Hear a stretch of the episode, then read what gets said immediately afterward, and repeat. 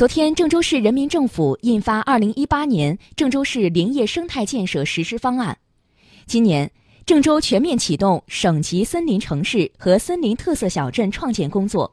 力争利用三到五年的时间，我市各县市全部成功创建省级森林城市，并创建十个森林特色小镇。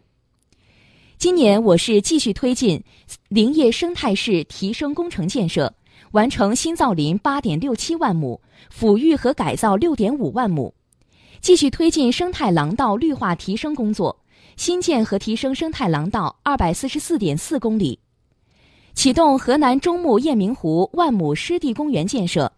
实施郑州花园口黄河湿地恢复保护工程、郑州黄河湿地荥阳生态体验区项目前期工作。续建郑州黄河湿地中牧鸟类栖息地保护区、惠济区石桥湿地公园。